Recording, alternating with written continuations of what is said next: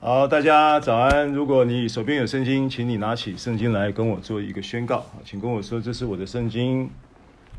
这是我的圣经。圣经说我是什么人，我就是什么人。圣经说我是什么人，我就是什么人。圣经说我拥有什么，我就拥有什么。圣经说我拥有什么，我拥有什么。圣经说我能做到的事，我都能够做到。圣经说我能做到的事，我都能够做到。今天我将被神的话教导。今天我将被神的话教导。我的魂正警醒着。我的心正接受着。我的生命正不断的在更新。我的生命正不断的在更新。我再也不一样了。我再也不一样了。奉耶稣基督的名。奉耶稣基督的名。阿门。哈利路亚。好，我们。请翻开今天圣经要分享的经文进度，在罗马书的第九章。哦，今天我们要分享的经文主要会是九章的二十五节到二十九节这个段落。啊，那其实呢，呃，就是我们应该从二十四节开始读了哈，二十四节开始，二十四节是一个等于这个小段里面的一个。转折的经文了、那因为上一次跟大家提到关于窑匠跟泥土的这样的一个信息主题的时候，我比较花多一点的时间呢，在呃针对这一段圣经当中有一些呃在过去传统的一些的律法或者或者是呃保守的一个。神学思维里面有一些误解啊，所以我我我我我我们花了比较多的时间呢，在解释呃怎么来看所谓的他要怜悯谁就怜悯谁，他要恩待谁就恩待谁，他要叫谁刚硬就叫谁刚硬啊，因为这让人误解，让人误以为神是一位霸道的神啊。那这个是之前我们花比较多的时间在针对。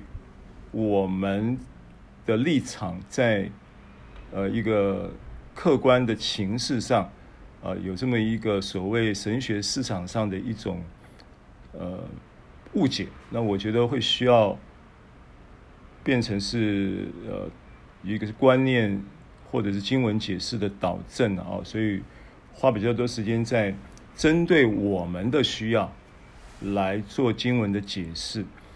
那今天这段圣经呢，其实要回到罗马书保罗在写九章的这个动机，跟他想要完成、想要达到的目的上的需要，等于说再回到这个保罗在写罗马书九章的时候的一个主轴。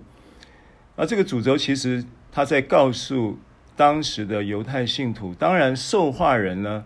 不是只有犹太信徒，但是主要九章到十一章的经文，这这一段话语是针对犹太信徒的需要而写的。那要告诉他们一个主要的信息，就是呢，呃，他知道他们在信仰上呢碰到了很多问题啊，不管是客观环境的问题，或主观的生命的一些的关卡啊等等的问题。那他告告诉他们说呢，啊，不要灰心。不要放弃啊，然后但是呢，也不要呢自视甚高，好像自己已经有了这个儿子的名分，有了诸约，有了律法，有了应许，有了礼仪，有了这些东西呢，然后就以这一些为他的依靠。那这一些其实每一个呃，这一些所谓神对犹太人所赐给的这一些产业明细里面。他每一项都是指向基督，所以保罗其实是极力的想要把犹太信徒在信仰上，呃，在结构上的一个比较不扎实的摇晃现象呢，希望能够加强他的这个工事工，就是救恩事工的结构，强化它的基础结构。这基础结构就是要回到基督作为啊、这个他。得救的凭借，而不是靠自己所拥有的这些外在的这些的呃资产啊，那这些外在资产的背后，其实它代表的就是一个立功之法的思维。所以在这一个说服的过程当中，我们之前的几篇信息呢，查读了相关的经文里面，都会你会发现保罗在颠覆这些犹太信徒的思想的时候，是非常的呃大动作的啊。比方说，当他在说明解释说，不是说你是亚伯兰的后裔，你就是真的后裔，反正从应许生的才是算是后裔，从这个。呃，血气生的是不算的，所以他用以撒跟以实玛利，就是他生亚伯拉罕生的两个儿子，一个是从夏甲生，一个是从呃这个沙拉生的，作为一个呃比方。那这一个历史人物是很重要的历史人物，是他们的这个这个宗族的祖先嘛，哈。所以呢，用这个要去说服他们。然后我们参考了加拉太书四章，讲到这个比喻的时候，甚至他把夏甲就说成是耶路撒冷，是在地上的耶路撒冷；把沙拉说成是在天上的耶路撒冷。就是这个比喻就让人觉得非常的颠覆。啊，你怎么把我们比喻耶路撒冷圣城呢？把它比喻成下甲的地位呢？把它比喻成一个这么不值，就是好像因为。外邦人在犹太人的眼中根本就不是不是人呐、他们认为他们是牲畜啊，他们是非常歧视外邦人的。那怎么可以把我们的圣城比喻成下甲的系统？它的体系就是耶路撒冷呢？所以这是我们之前在加拉太书四章让人很就是要要几乎就是就是下巴要掉下来的一个比喻。我相信犹太人听到这个。看到这个书信，加拉太人也是脑袋也是等于是可能两极化了。一一一方面就是哇，原来我们血气是这么不值钱。然后呢，我们所崇崇敬的，我们所高举的，我们所以为宝宝贵的，甚至我们以为是我们历史上的骄傲的这样的一个华丽的圣城，竟然是这么没有价值啊！那所以这个是这一个观念带进来，就是保罗的做法，其实就是要极力的把这些犹太信徒的他们的所谓犹太文化的思维，把它导正到在基督文化里的思维，进到天国文化里的思维。那这个这一个动作呢，九章就从开始启动了之后，就一直没有停。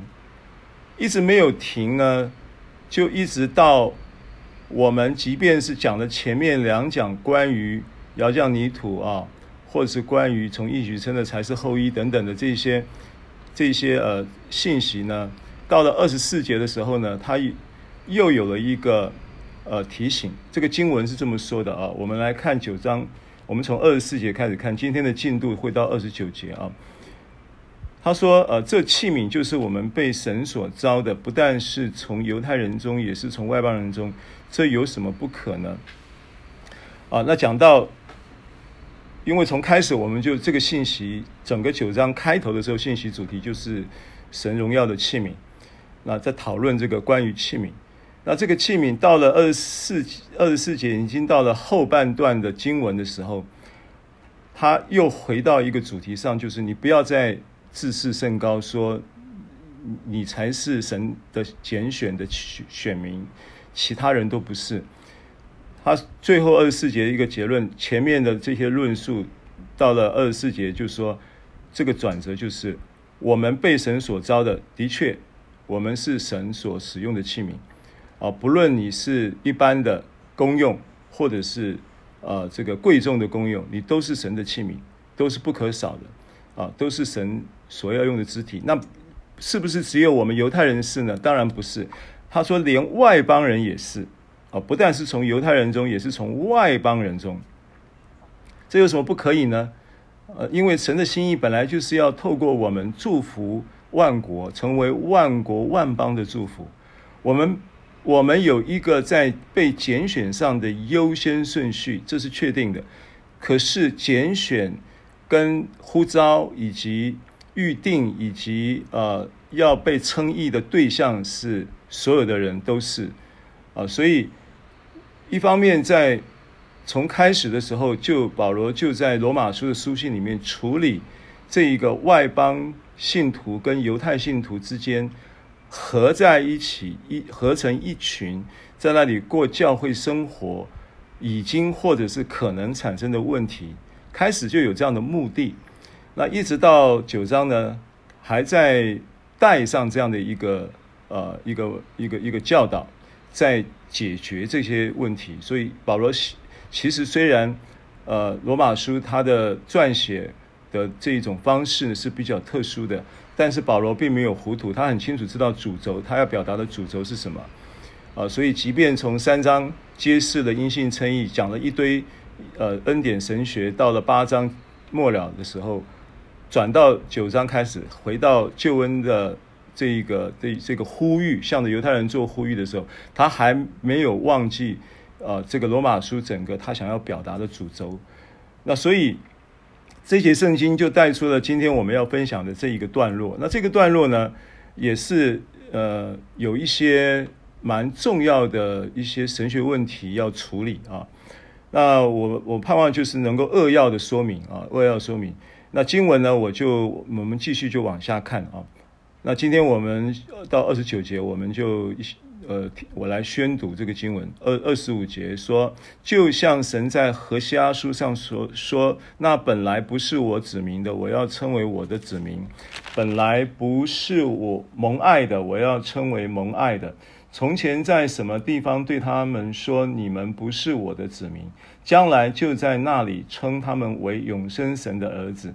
以赛亚指着以色列人喊着说：“以色列人虽多如海沙，得救的不过是剩下的余数，因为主要在世上施行他的话，叫他的话都成全，速速的完结。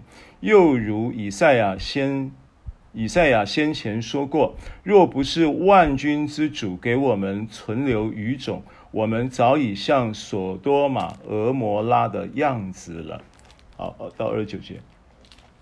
好，首先呢，在呃谈到这个呃器皿，呃有外邦是被呼召的，也有呃我们犹太人的犹太人当中呢也是被呼召的。都是神要使用的器皿，那神按着他窑匠的主权，来按着器皿的功用配搭成为一身啊，这是我们之前讲到的一个器皿观念。然后接着他就开始又向往下讲啊，就举出了经文，因为这个蛮特别的。你再注意看到，在九章、十章、十一章，保罗都使用大量的旧约的圣经文。那当然，这是一个技术上的操作了，因为他要他要说服的对象主要是犹太人，而犹太人这些对象是非常熟悉，跟保罗都一样，都是非常熟悉旧约圣经的。所以当他在说服他们的时候，用旧约的圣经是特别会有说服力的，而且也重点是让他们一听就懂，而且并且也期盼透过这个旧约圣经的启示性的揭示。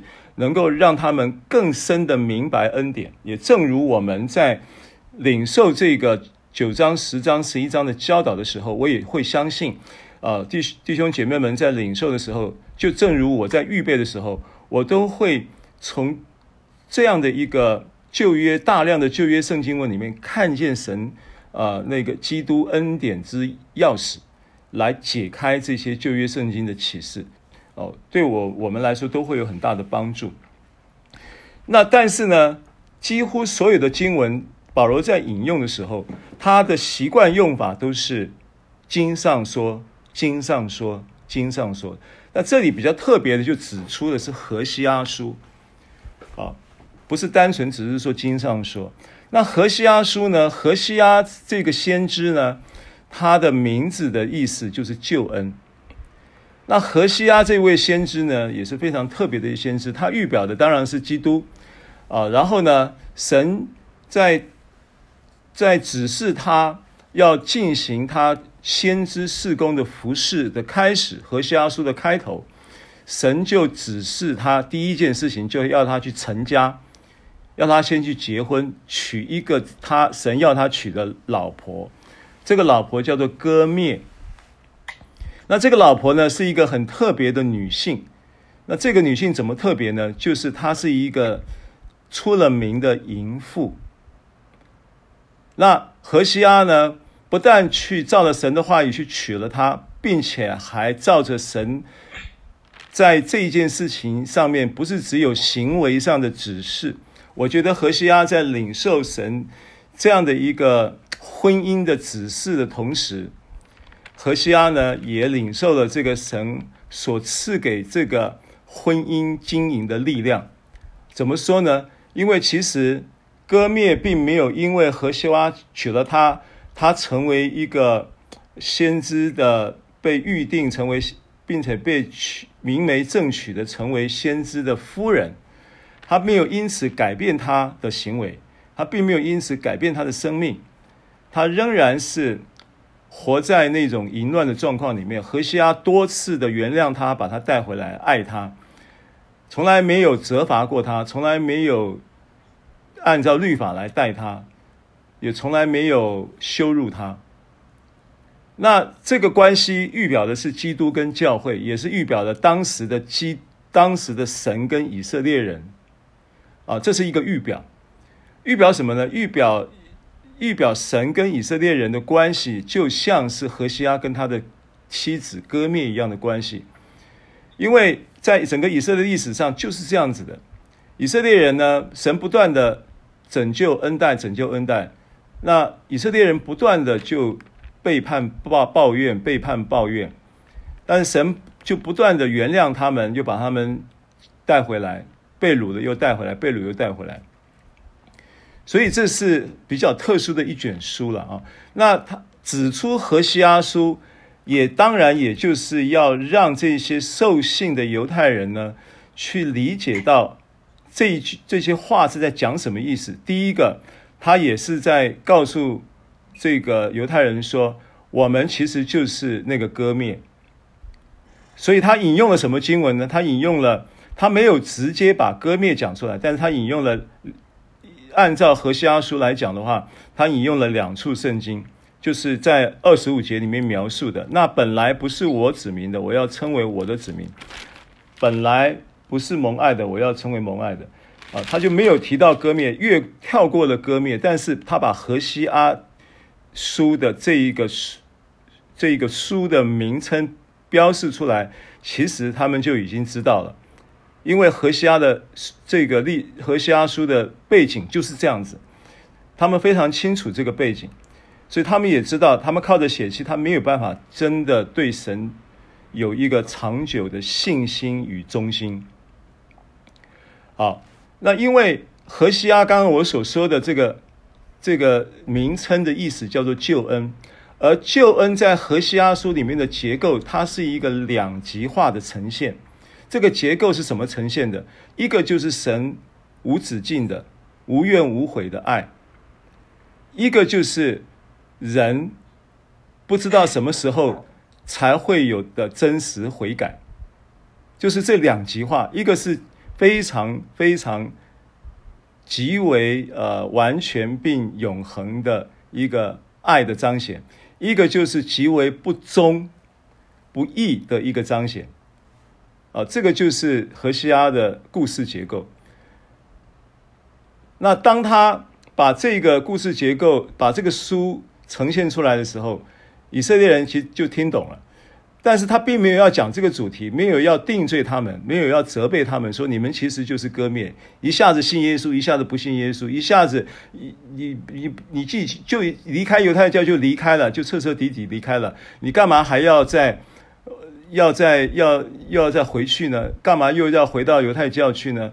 啊，干嘛又又要信仰上又不能坚定呢？保罗并没有并没有把这个话题挑出来说了啊，但是保罗延续了关于器皿的这个话题，延续了引用了何西阿书，举出了这个经文两处圣圣经，我们看一下，第一个是何西阿书的二章二十三节。按照经文的顺序，他第一句话说：“那本来不是我子民的，我要称为我的子民。”这句话是出自于何西阿书的二章二十三节。好，那如果你有圣经，请你翻到这个经文。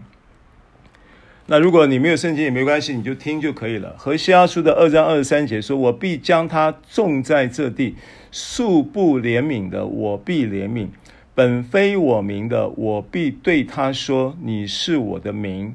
他必说：你是我的神。”好，所以这个指的是什么呢？这个指的就是本来不是我名的意思，就是外邦。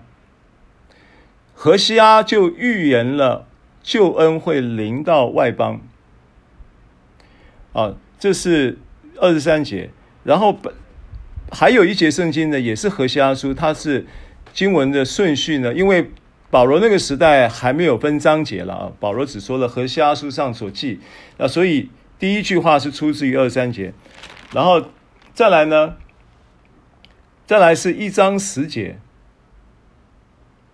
一章十节是出现在二十六节。啊，二十六节说：“从前在什么地方对他们说，你们不是我的子民，将来就在那里称他们为永生神的儿子。”啊，这个是在何西阿书一章十节。好，我们看一下何西阿书一章十节。然而以色列人，以色列的人数必如海沙，不可量，不可数。从前在什么地方对他们说，你们不是我的子民，将来在那里必对他们说，你们是永生神的儿子。啊，这是何西阿书的一章十节，所以保罗引用的二十五节、二十六节所引用的何西阿的经文出处呢，就是这两节圣经。那两件事情都很清楚的，一就是交代了这个器皿呢，不但是犹太人，器皿呢也是从外邦人要呼召的，那都是荣耀的器皿，都要在基督的透过基督耶稣。啊，而蒙这个预蒙拣选完了以后，蒙称义，然后要怎么样呢？因为所预定的就招他们来，所招来的又称他们为义嘛，所称为义的又要叫他们得荣耀，对不对？罗马书八章有这样的这个经文嘛，讲到呃被预定啊，被拣选啊，被呼召啊，被称义啊，它有一个荣耀的指向，叫做叫做呃。死而复活的这个大能的彰显，在他生命当中，所以这个荣耀在新约上新约圣经里面，你只要看到荣耀，你都要想到基督的复活，因为何西阿书也也提到了永生神的儿子，啊，又提到了神的儿子，这个荣耀就是就是这样子来的，因为本质上我们这些被拣选成为神儿子的，在基督里重生的，我们所有的一个。不是只是身份的问题，我们有的是来自于这个身份，是来自于生命，啊，这个生命的本质就是荣耀，Amen，啊，所以这个就是我们之前探讨过的，什么当然什么是神的荣耀，两件事情嘛，在旧约的时候，当摩西说，请你将你的荣耀显给我看，神说，那我要将我的恩慈显给你看，这是旧约时代，新约时代的时候，你要讲到基于神的恩慈，就是神的恩典带来的。救赎的恩典，这个救赎的恩典呢，一个是十字架的恩典，一个是复活的恩典，一个是纵向的，一个是横向的，这就是荣耀的内涵啊。从旧约到新约串起来，好，所以当我们看这两节圣经的时候，我们理解到，呃，这个何西阿书九章二十五节跟二十六节，他在描述了这一关于这个器皿的身份。呃，是儿子的身份，并且不是只有你们有儿子的名分，啊、这些外邦的这些的子民也被呼召，啊、呃，所以，呃，名就是和引用何西阿书的时候，特别强调强调说，你们是永生神的儿子，本来都不是神的子民的，啊、变成神的子民，不但变成神的子民呢，然后呢，将还还要对他说，你是永生神的。儿子，好，这个是呃二十四节到二十六节经文出处所代表的啊。那相关的经文还有很多，因为不是只有何西阿，我们可以列举几处圣经啊。我们看一下以赛亚书，以赛亚书第十章，以赛亚书第十章这里有一段圣经呢，跟我们今天所要。分享的信息是有关联的啊，我们先看一下这段圣经，十章的二十二节到二十七节。好，经文说呢，以赛亚书十章二十二到二十七啊，经文说：以色列啊，你的百姓虽多如海沙，唯有剩下的归回。原来灭绝的事已定，必有公义施行，如水如水涨溢。因为主万军之耶和华在全地之中必成就所规定的结局，所以主万军之耶和华如此说：住席安，我的百姓啊，亚述王虽然用棍击打你，又照埃及的样子举杖攻击你，你却不要怕他，因为还有一点点时候，向你们发的愤恨就要完毕，我的怒气要向他发作，使他灭亡。万军之耶和华要兴起鞭来攻击他，好像在俄立磐石那里杀戮米甸人一样。耶和华的杖要向海伸出，把杖举起，像在埃及一样。到那日，亚述王的重担必离开你的肩头，他的轭必离开你的颈项，那轭也必因肥壮的缘故撑断。好，那这段圣经呢？呃。我们要呃先不深入的去跟大家分享，那呃但是呢，因为他开头的时候就说到二十二节说，你你的百姓多如海沙，唯有剩下的归回。好，那么回到我们刚刚讲的话题啊，等一下我们再来看这个这个圣经下面所讲的内容啊，因为要对到我们今天所分享的经文的下半段啊，后半段的经文。那现在上半段的经文里面，何西何西阿书所导出来的一个救恩的事实，跟何西阿救恩的预言契合了。保罗在罗马书九章向着犹太人所发表的这些的呃信息，然后呢，相关的这一个这一个观点呢，很重要的一个观点呢，还是要拉回到你活在基督的血脉里面的这个观点啊。所以相关的经文，我们再看一再看一处啊，我们再看一处啊，叫做呃加拉太书三章啊，我们看一下加拉太书三章。加拉太书三章，先看十六节，三章十六节，他说啊，所应许的原是向亚伯拉罕和他子孙说的啊。神并不是说众子孙指着许多人，乃是说你那一个子孙指着一个人，就是基督。好，因为亚伯拉罕的子孙有两个系统，这是之前保罗在罗马书九章向着犹太人说明的，对到的是相对应的是加拉太书四章讲到夏甲，讲到。跟撒拉讲到以实玛利跟以撒，这次我们开头也提了。那这个观点延续到现在，这个器皿包含了犹太人，也包含了外邦人，也引用了何西阿书在说这个事情。那这个事情呢，不仅仅只是意义仅止于说啊、神的心意啊、神的旨意，从开始的时候拣选的就是所有的人。他向着万民发出了救恩的呼吁，只是先是优先顺序，先是犹太人，后是希利尼人。希利尼人就是希腊人，希腊人就外是外邦人的代表，代表外邦人啊。不仅止于说他的救恩定义是这样子，而是重点是这件事情是怎么成就的，怎么样让这件事情能够成就啊？我再讲一次。救恩计划本来它的对象就是犹太人跟外邦人都涵盖在里面，只是原来的旧约的旧法里面是用律法作为 demo，让犹太人能够领受接受的律法，转向神以后，活出那一个神所要他们活出的生命。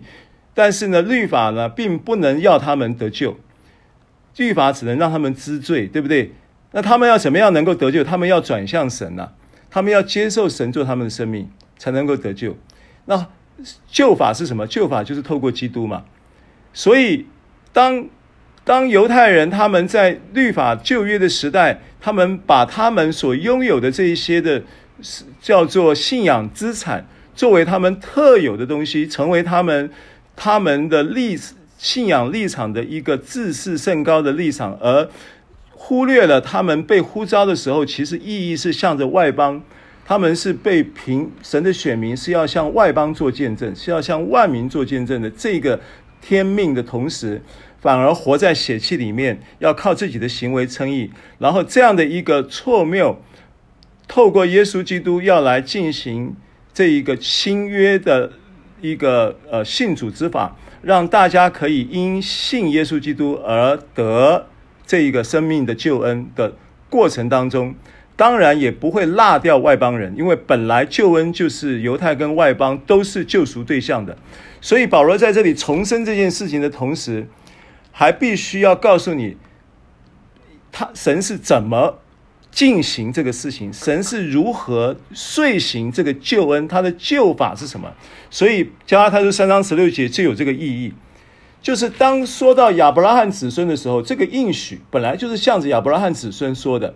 这个应许在，在这个这个创世纪十五章，神就已经对着亚伯拉罕，冲着亚伯拉罕应许出这样的事情。而那个时候讲到这个亚伯拉罕的后裔要蒙福的时候，那个后裔其实当时就是单数。原文在原始的经文出现的时候，就是单数的后裔。所以到加拉太书三章十六节。保罗又特别解释这件事情，说这个应许原是向亚伯拉罕和他子孙说的，但是这个子孙呢是单数的，并不是说众子孙，而是指着许多人，乃是说你那一个子孙是单数的，就是指着谁？指着一个人，就是基督。这是三章十六节，加拉太三章十六节，保罗解答了。解释了这个为什么创世纪十五章提到这个后裔的时候是单数的原因啊，如果你你去对的话，你记一下经文在创世纪十五章第五节，我们就不翻了啊，因为今天经文很多啊，就是讲到这个后裔是单数的。那这个单数的后裔在三章十六节就指出来，这个单数的后裔是指是指基督，所以你不要以为你是亚伯拉罕的后裔，你就可以。世袭亚伯拉罕的救恩，没有这种事情。亚伯拉罕的福要临到的是透过耶稣基督而得的这个永生之福，没有透过耶稣基督是没份的。所以你这个属血气的，要靠着肉体成全的，那是与这个救恩是无关的。所以就在恩典中坠落，保加拉太书五章最后定义了恩典中坠落是什么概念呢？我们跳到五章看一下，加拉太书第五章就是。你们这要靠律法称义的，是与基督隔绝，从恩典中坠落了。所以使你在恩典中坠落的原因，不是罪的问题。罪在哪里显多，恩典就更显多。罪不是问题，罪已经在十字架解决的。现在重点是你要靠律法称义，那才是大问题，那才是使你恩典中坠落。所以当这个犹太人他们看了这个经，这个这些，不管是加拉太书或者或者加拉太书，也是写给犹犹太的这些的信徒。呃，罗马书也是写给犹太信徒的这些话，在呼应的时候，我想他们都会一下子就能够得到，就能够理解，就能够明白。哦，原来我以为我只要是这个血脉中的一个一个一个一个叫做什么家谱跟血脉中的，我就自然就承继了，就承继了这个救恩。呃，保罗跟他。跟他讲说不是，因为这个后裔不是指着你，这个后裔指的是基督，不是你这些这些从这个血脉里面延伸出来所有的人，自自然然就你是亚伯拉罕后裔，你自然就能够得救的，不是这样子，你必须透过基督，这是这是一个观点。那接着呢，二十六节，加拉太书三章二十六节到二十九节，我们再看一下二十六节到二十九节啊。所以你们因信基督耶稣都是神的儿子。这也在呼应刚才我们在讲，就是说你看到保罗在举何西阿书的例子的时候，保罗指何其就是九章，刚才我们讲何西阿书九章的二十呃不是呃加拉太书不是那个罗马书九章的二十六节对不对？罗马书九章二十六节说：从前你们在什么地方对他们说你们不是我的子民，将来就在那里称他们为永生神的儿子。这个话就是指着在基督里，当你明白你这些已经在基督里借着他从死里复活重生的，你们就都是神的儿子了。所以何西阿当时在讲这个话的时候，就是已经是预言性一个救恩的很大的一个预言，永生神儿子的名分要临到以色列人，也要临到外邦人。对不对？因为我们刚才在讲何西阿书的顺序的时候，他是他是二二章二十三节，保罗是在九罗马书九章先讲了二章二十三节，再讲了这个一章十何西阿书一章十节。所以当你在看何西阿书一章十节，你不要认为他那个是指着只有指着以色列人。到了二章二十三节，他。揭示的这个事情说，不但是以色列人，他说连外邦人都要重在，好像种树一样，再重新把你栽种，重新栽种什么概念？哦，我们再回到九章二十五节，不是九章二十五节，回到何西阿书二章二十三节。何西阿书二章二十三，因为其实这些经文呢、你看过就看过了。如果你你要去说捕捉那个启示，其实有很多关键字。二章二十三节说：“我必将它种在这地。”这个种在这地，将它那个它是指指谁？就是本非我名的外邦人，对不对？本非我民，素不蒙怜悯的。他说：“本非我民的，我必对他们说，你是我的民；素不蒙怜悯的，我必怜悯。”是不是指外邦人？是指外邦人。所以二章二三节就就是一个永。永生神的神的儿子的儿子的名分的一个部分的对象，不是只有以色列人是神的儿子。二章二三节说出了本来不是神子民的外邦人，也是也将要成为神的儿子；本来不是蒙怜悯的这些外邦人，也将要成为神的儿子。这就二章二三节的意思。而他用了一个词叫做“将他种在这地”。这个“种在这地”其实他的意思跟什么呢？跟罗马书十一章讲到的那个感。橄榄枝接枝，接枝的橄榄是同样的意思。比方，这是一个比方，是一个一个是重生的一个预言跟应许的比方，明白吗？好，那我们要继续往下讲了，不然时间会不够。然后这样子你就明白，回到加拉太书三章，我们要把它二二十六到二十九节有没有？二六节，所以你们这因信。加拉太书三章二六到二九，我们刚刚还没看完啊，二六节，所以这个经文串来串去，你一下子会乱掉啊。OK，回到加拉太书三章二六到二九，所以你们因信基督耶稣都是神的儿子，阿门，都是神的儿子。啊，不论是不论是我这个本来不是他子民的，现在也要成为他的子民了，外邦也是，犹太也是。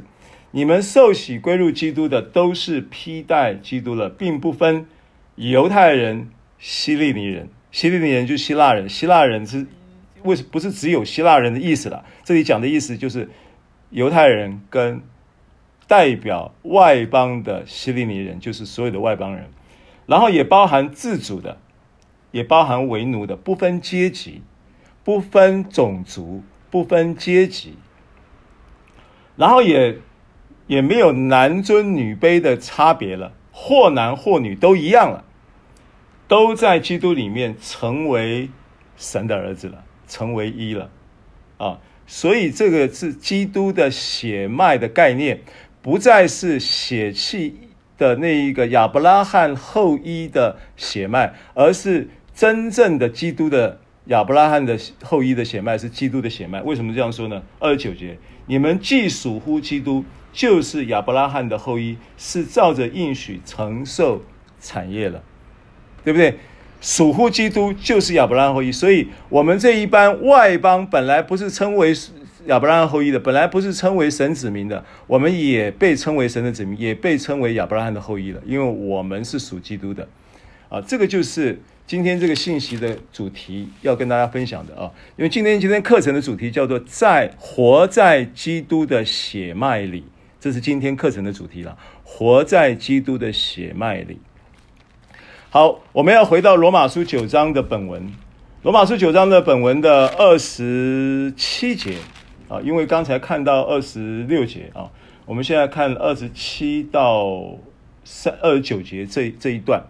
啊，那这一段呢，会有比较呃，就是烧会比较可能烧一下你的脑袋了啊，就是有一些我尽量减少这个成分了啊，就是所谓的神学论述成分尽量减少啊，但是呢，就是必须要讲的我还是得要讲，因为有两个词是你你你你必须要稍解释一下的，一个叫余数啊，二十八节。呃，不，二二十七节，以赛亚指着以色列人喊着说：“以色列人虽多如海沙，得救的不过是剩下的余数。因为主要在世上施施行他的话，叫他的话都成全，速速的完结。又如以赛亚先知说过：若不是万军之主给我们存留余种，啊，就是短短的这一段出现的余数、余种，原文都同样的意思。”啊，你在新约圣经或旧约圣经会看到余数，或看到余种，或看到渔民，不是打鱼的鱼了哈，渔民剩下的，啊，或者是有一些不是用这个词翻译，有一些它是用描述叫做剩剩余的，或者是剩余所逃脱的，啊，这个都是都是呃同样的意思啊。所以这边讲到余数，讲到余民，讲到余种，这是一个词。第二个，第二个是让人家会觉得有一点触目惊心的，叫索多玛、俄摩拉的样子。那今天我们要呃看一下这段圣经文在讲什么啊？那当然你要延续这个救恩，叫做活在基督的血脉里的这个这个课这个课程的主题。然后呢，他举例何西阿书说，我们如今在基督里面都得以披戴基督，并且不论是犹太人、希利尼人、自主的、为奴的，或男或女，都在基督耶稣里都成为一了，都已经有同样的身份了，都是一家人了，都是神的儿女了。啊，但是呢，有一个情况是，当时罗马的这个时代历史背景。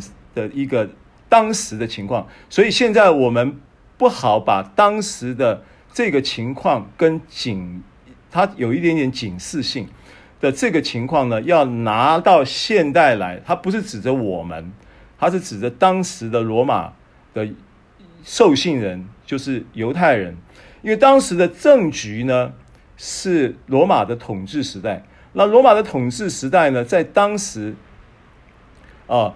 这个呃，还就是主后罗马书的五十五年，主后五十五年到五十七年左右这个这个这个时候，这个时候呢，呃，政治环境呢，各方面呢还算稳定，但是呢，如果五十五年、五十七年往后推，其实推到差不多是六十。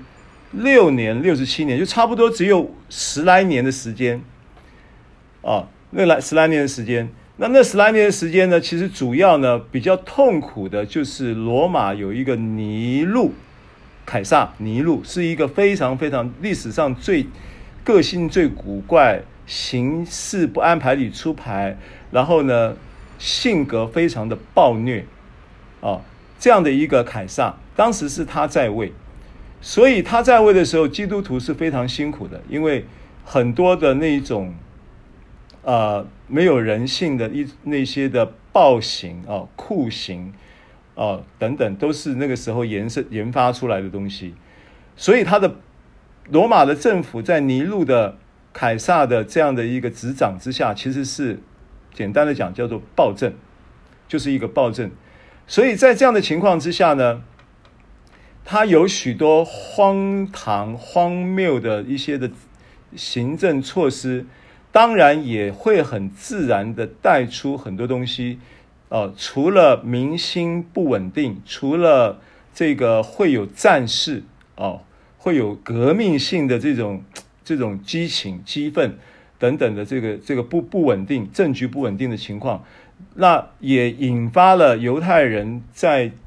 他们所存在的这些的生活环境里面，产生了许多许多跟政府之间的大小冲突，这是当时的一个环境背景。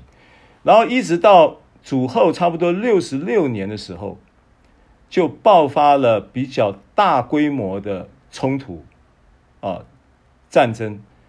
然后一直，那这是这个其实大小战争在这个主后，就是呃七十年的时候就有了一个终结，有了一个终结，这个这个战事有了个终结，就是犹太人跟政府之间的抗争呢就有一个终结。那这个主后七十年的终结是什么呢？就是耶路撒冷的大屠杀，耶路撒冷圣城就被毁灭了，啊，这是当时的一个历史背景，但是。保罗不知不知道这个事情？保罗不知道，当然不知道。他没他，因为他他他哪里知道主后七十年，太子提多提多将军会带着这些这些呃罗马兵丁，然后大举攻城啊，花了很长的时间。这个战争其实延续了很长的时间。最后呢，呃，就是这个经文哈，我们看一下，我们先看一下这个经文啊，这个其实是主耶稣预言预言过的。我们看一下马太福音二十四章一节二节。马太福音的二十四章一节二节，因为我们在理解关于这个马太福音二十四章的经文的时候，我们往往就是会比较注意到后半段所说的。对于前半前面一到一到三节的经文呢，就是这样带过去了。其实它这是一个重要的预言啊。马太福音的二十四章的一到三节经文怎么说呢？经文说，耶稣出了圣殿，正走的时候，门徒进前来，把殿宇指给他看。耶稣对他们说：“你们不是看见这殿宇吗？我实在告诉你们。”将来在这里没有一块石头留在石头上不被拆毁了。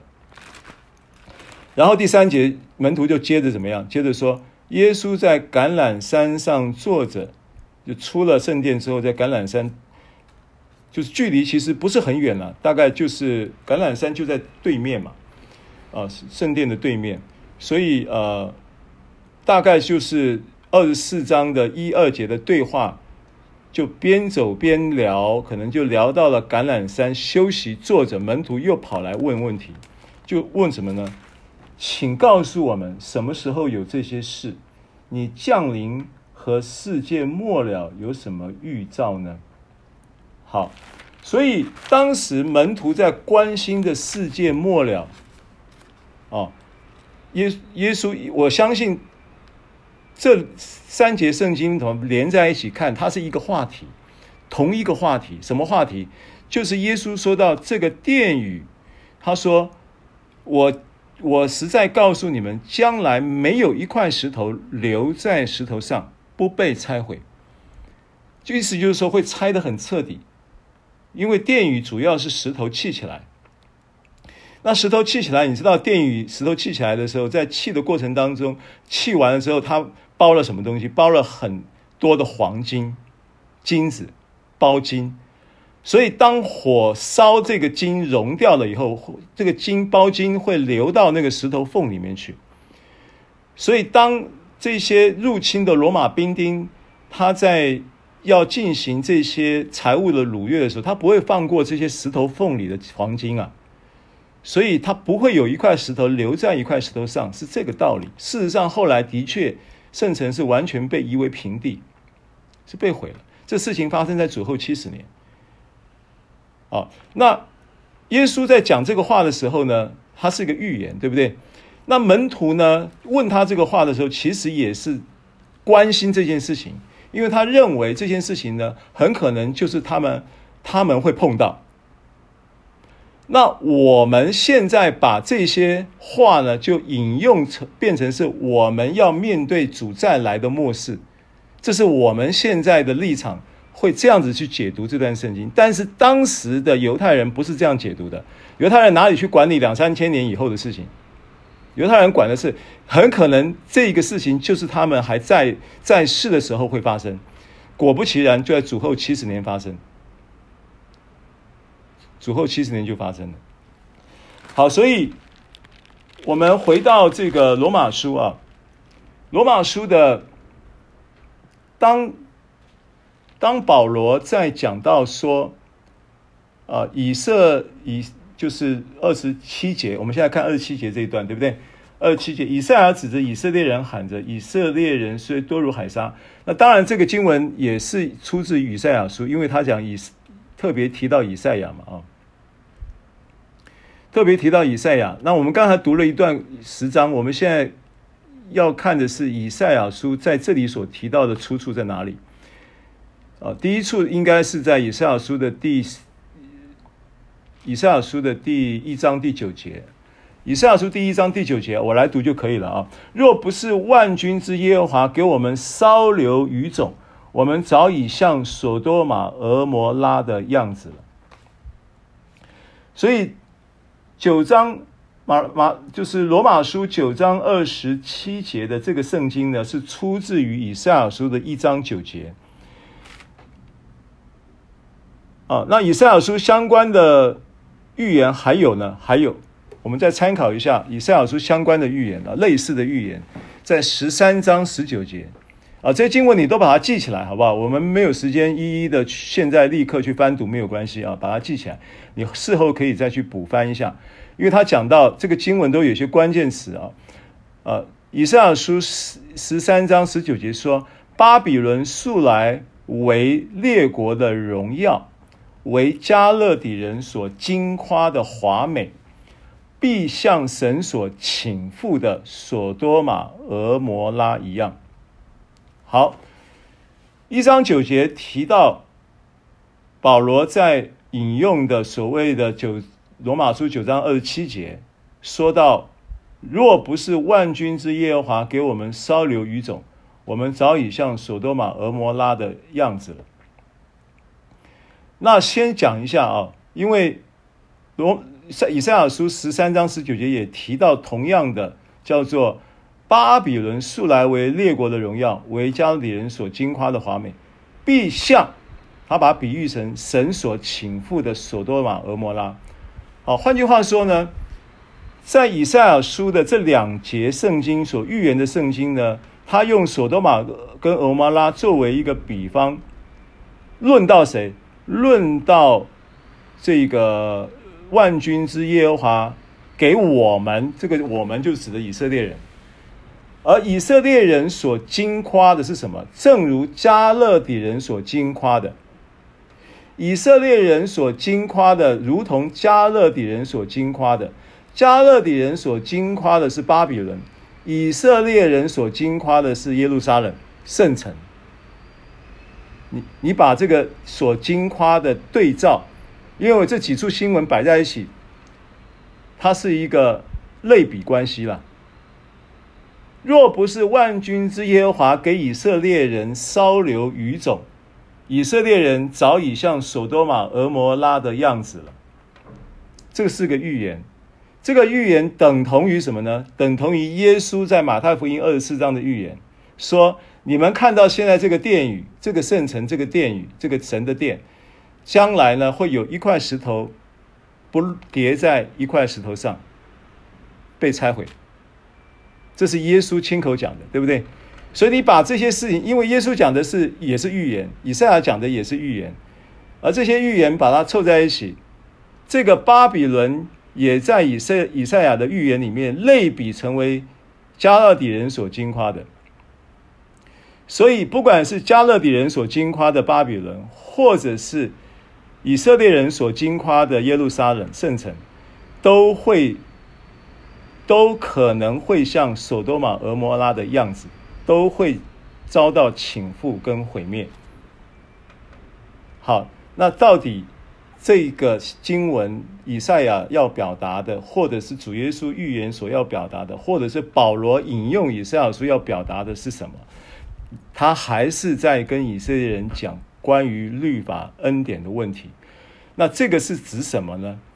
好，回到罗马书九章二十七节，接着往下看。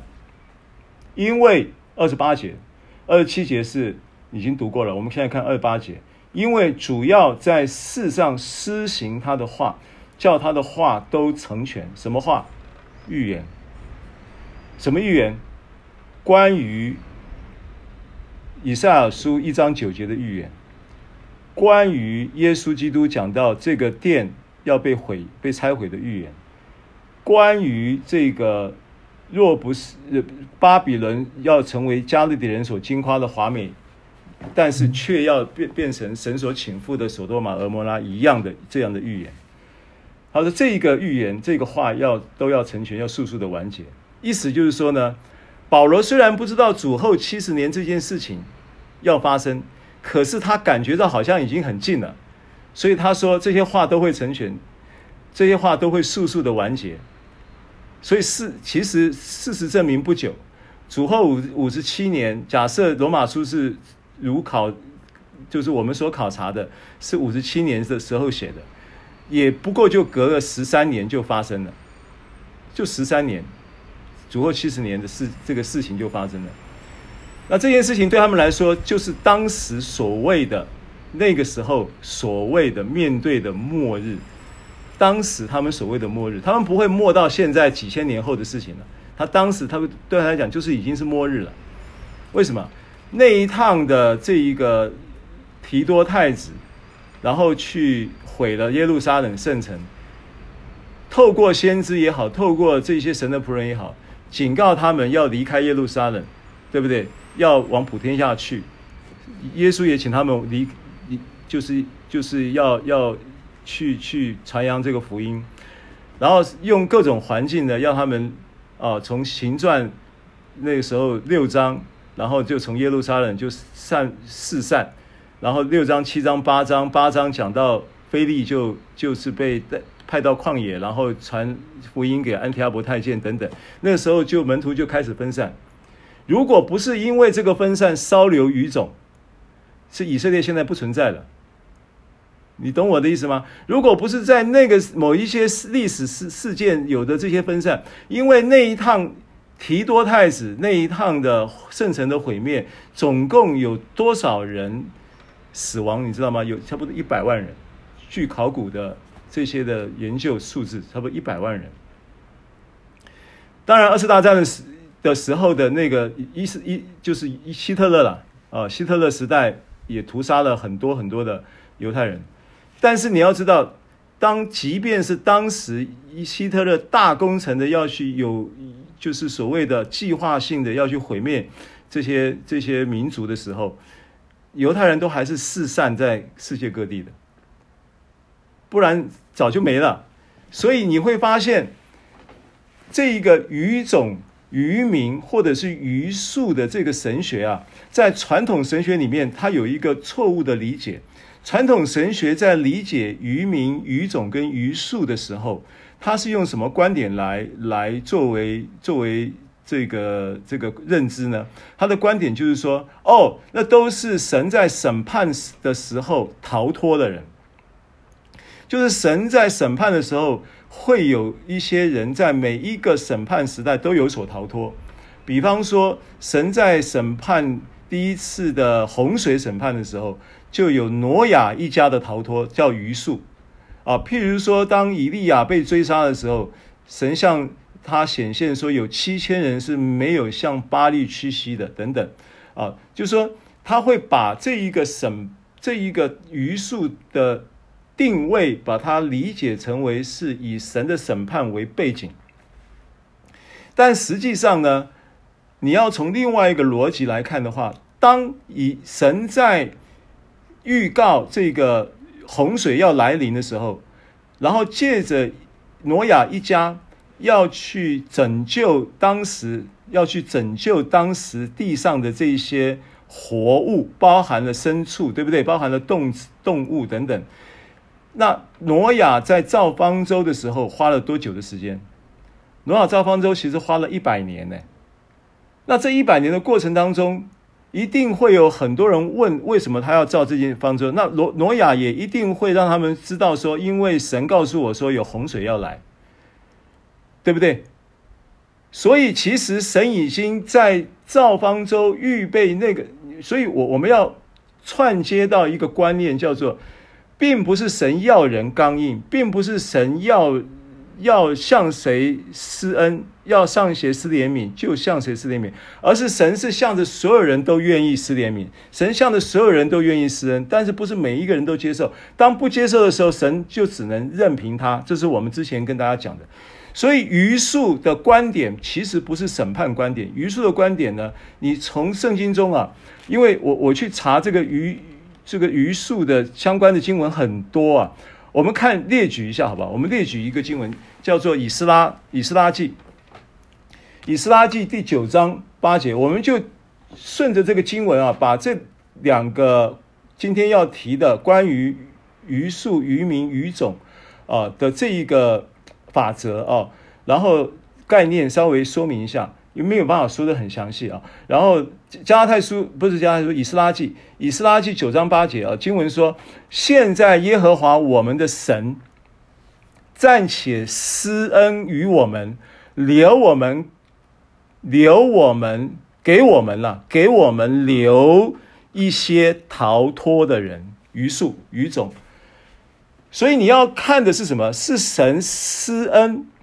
这个是经文以斯拉记的一个一个一个观点，就是以斯拉认为说，今天神给我们留了这些余数、余种跟余民，其实呢，余的这些余留这些逃脱人，是神在向人施恩的一个凭借。因为因为人人如果不是留余种的话，人就要被毁灭了；如果不是留了罗这个挪亚一家，人就人就要灭绝了；如果不是这个。每一个环节、每一个阶段，神都预留了这些所谓的余种、渔民，我们根本就没办法存活了。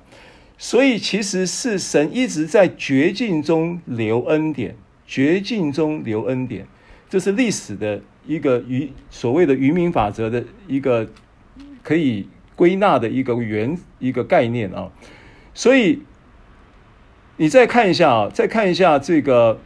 经文，呃，我们譬如说，我们看以赛亚书三十七章，啊，经文很多了啊，不是这不是就先知以赛亚有这个观念，刚才是以斯以斯拉记啊，也有就是这个是这个这个这个四师以斯拉也有这样的观念啊，然后然后呢，后面呢，呃，包含弥迦先知弥迦是跟以赛亚是。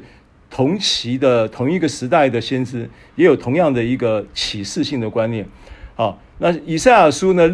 譬如说六章十十三节，我来读就可以了啊。国内剩下的人若还有十分之一，也必被吞灭。然而，如同大树与橡树，虽然被砍伐，残干却仍存留。圣洁的苗裔是他的残干啊。然后再来是像刚刚讲到先知弥迦，弥迦书四章七节，我必使瘸腿的为剩余之民。使赶到远方为强盛之民，耶和华要在锡安山作王，治理他们，从今直到永远。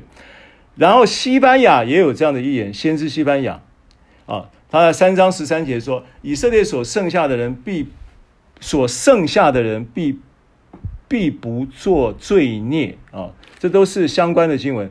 以西结先知以西结，然后。哈该都有同样的类似的经文，那我把经文，呃，就不读了啊，因为经文它也就是大概就是代表性的这几个先，撒加利亚书也提到同样的，呃，这个类似的观念啊。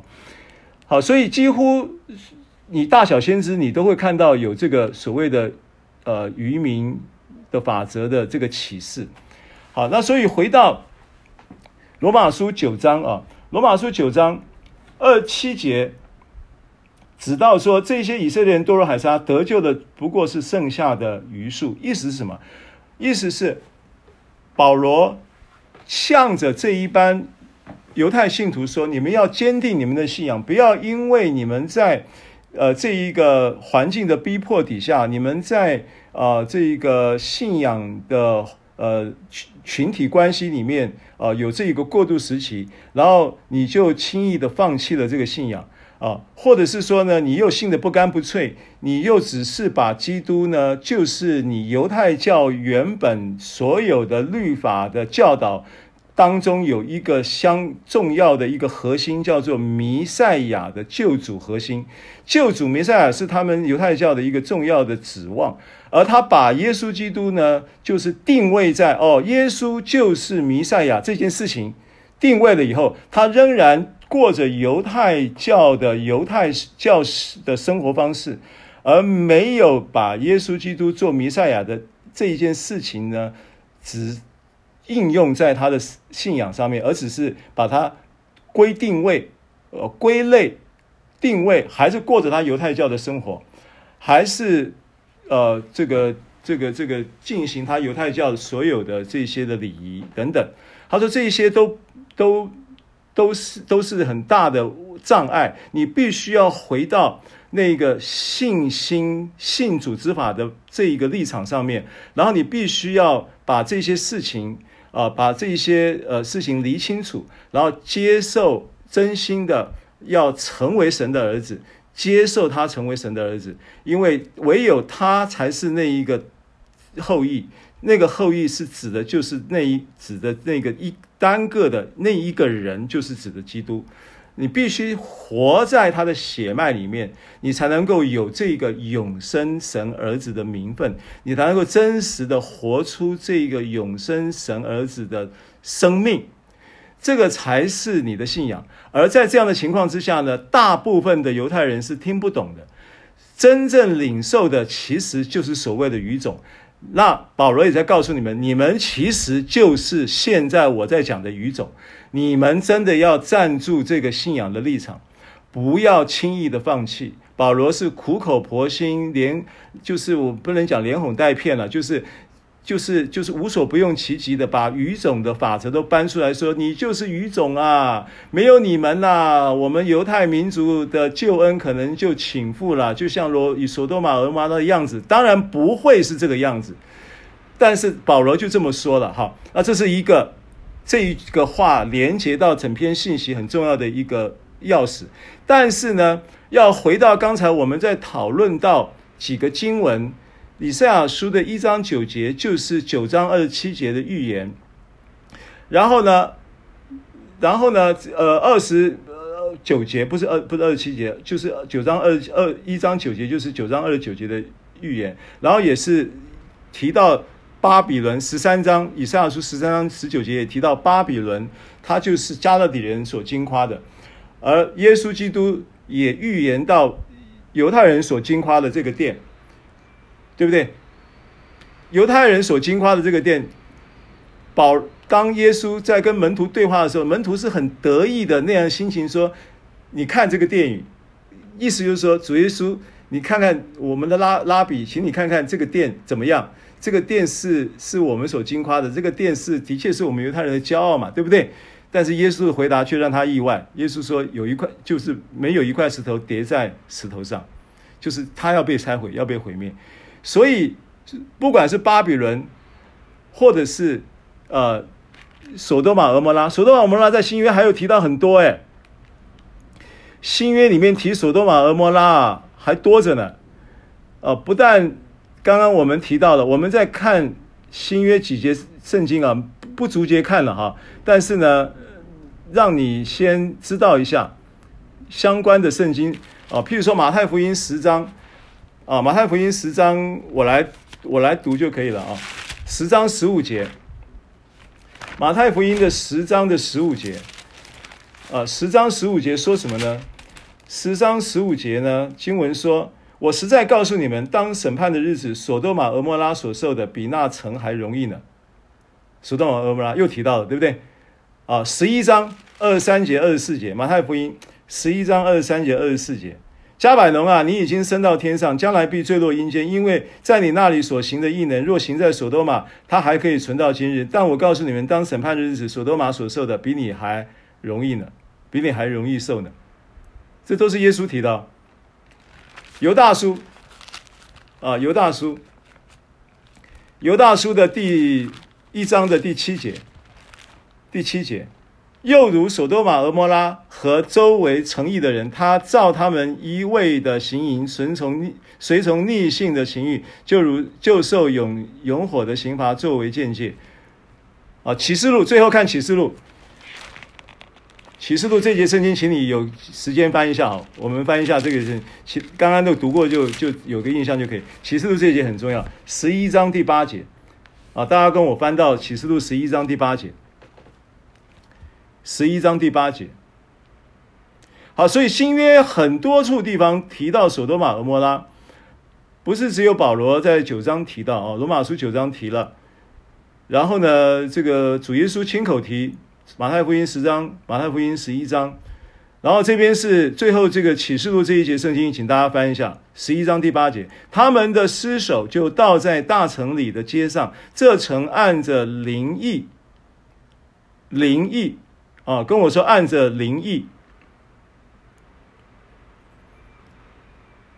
来，请跟我说按着灵异，按着灵异，好，按着灵意。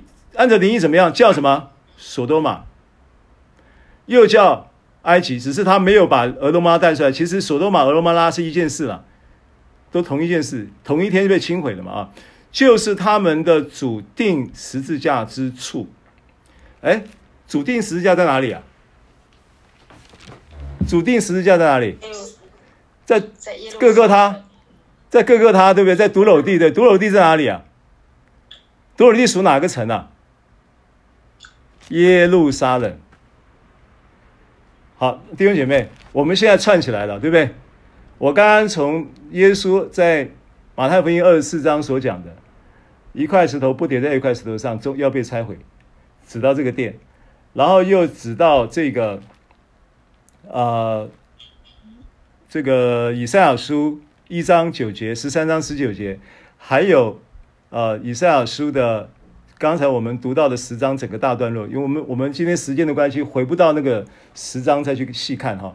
但是呢，这些经文都串在一起，最后终结，我们终结在启示录十一章第八节，他们的尸首就倒在大城里的街上，这城按着灵意叫什么？所多玛，然后又叫埃及，这啥意思啊？又是所多玛，又叫尤摩拉，又叫埃及，然后又叫什么？又就是他们主钉十字架之处。又是耶路撒冷，所以他在讲的根本不是指地方，他在讲的也不是那一件事，他在讲的也不是讲的也不是指的那一个那个叫做人的罪孽。当你讲到索多玛、蛾摩拉，你就想到罪孽，想到同性恋，那根本不是圣经要讲的。圣经要讲的到底是什么？圣经要讲的就是像。你们以耶路撒冷为金夸，像加利的加勒底人以巴比伦为金夸，像埃及人以他的呃金字塔为金夸，像所多玛、像蛾摩拉以他们的什么什么为金夸的这一种金夸，都要被毁灭。意思就是什么？意思就是要毁灭的是那一个金夸的体系。要毁灭的是那一个金夸的制度，要毁灭的是那一个金夸的那一个系统。索多玛、尔玛所代表的是指着那一个血气的系统，指着那一个律法的制度，指着那一个那一个那一个那一个叫做自自我中心的肉体的主张，是指的这个。好，我们。时差不多时间了，我们要准备要结束。我们用这节圣经来做结束啊。今天的信息主题叫做“活在基督的血脉里，活在恩典之下”。不要让自己已经在恩典中，却又从恩典中坠落。靠自己的血气要称义，靠立功之法要称义，靠你所经夸的成就要来称义。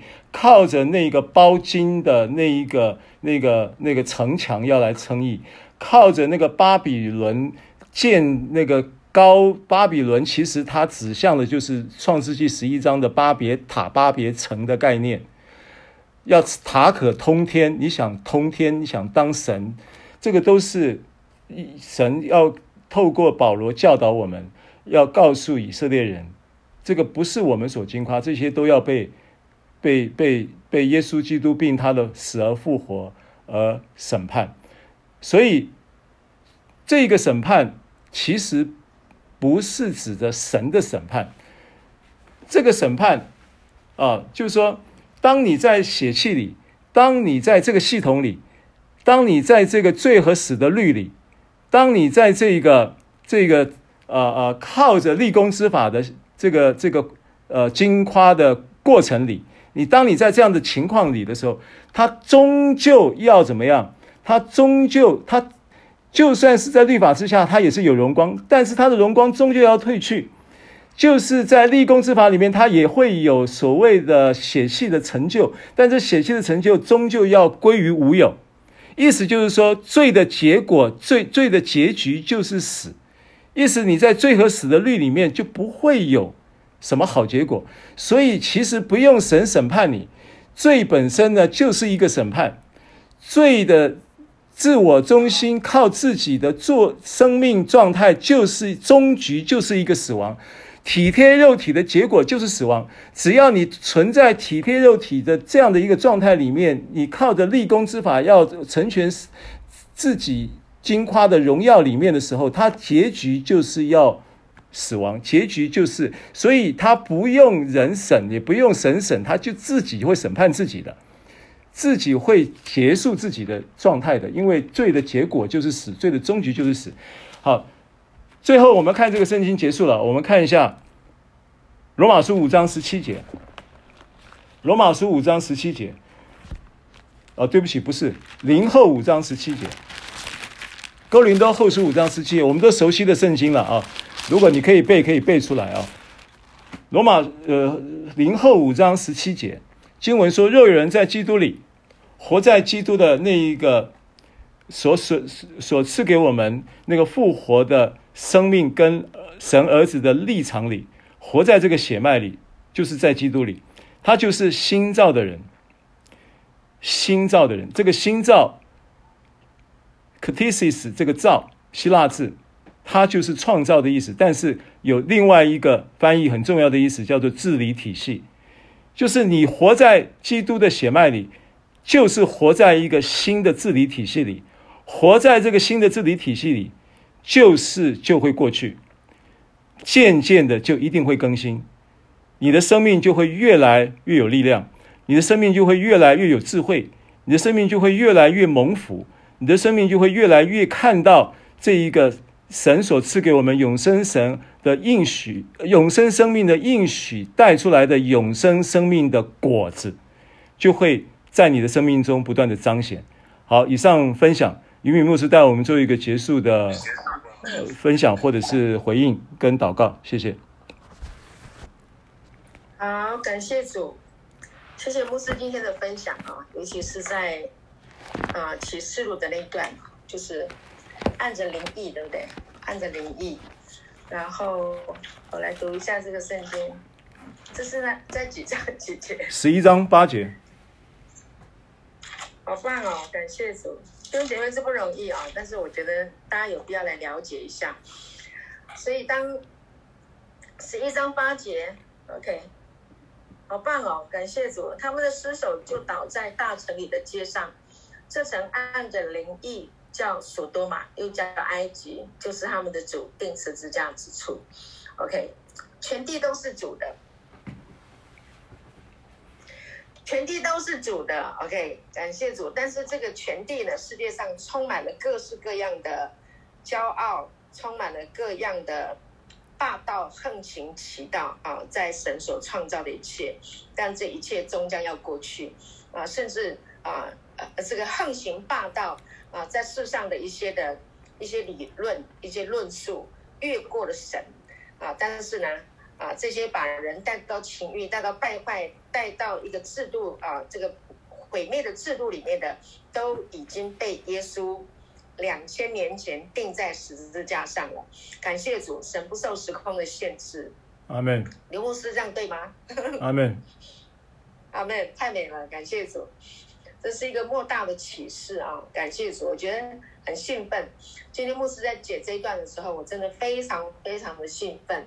感谢主，所以肉体的情欲，不管在这个世界怎样的啊啊横行霸道啊，终将在十字架上被毁灭，用恩典来毁灭那一些的血气。感谢主，我们的神太伟大了，他用爱征服我们的心。用爱征服我们。感谢主啊！即或我们觉得我们自己没有办法跳脱这个险境啊，我们自己没有办法，但是啊，有死而复活的灵，耶稣钉十字架，有死而复活的圣灵住在我们的里面，一定会叫我们必死的身体又活过来。感谢主，所以我们已经活在这个基督的。啊，这个血脉里面了啊，这是已经完成了。一旦信了他，我们就在这一个血脉里，这是白白的恩典。我们感谢主，我们一起来祷告。好吧，天父，我们感谢你赐下你的儿子耶稣基督，啊，白白的为我们死去。谢谢你，已经终结了我们生命所有的罪以及死亡。我们感谢你。莫大的恩典临到我们，主，当我们明白真真理的时候，我们就能够得自由。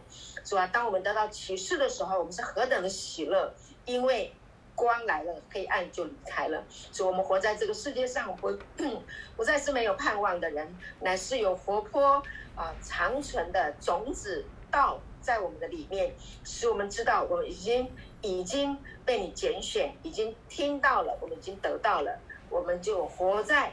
基督的血脉里面，谢谢主，祝福所有的弟兄姐妹得到启示，得到亮光。感谢主，奉耶稣的名祷告，阿门。好，谢谢，谢谢大家的收看收听，谢谢，我们下礼拜见，平安，平安，谢谢牧师，谢谢，拜拜，拜拜，拜拜，拜拜。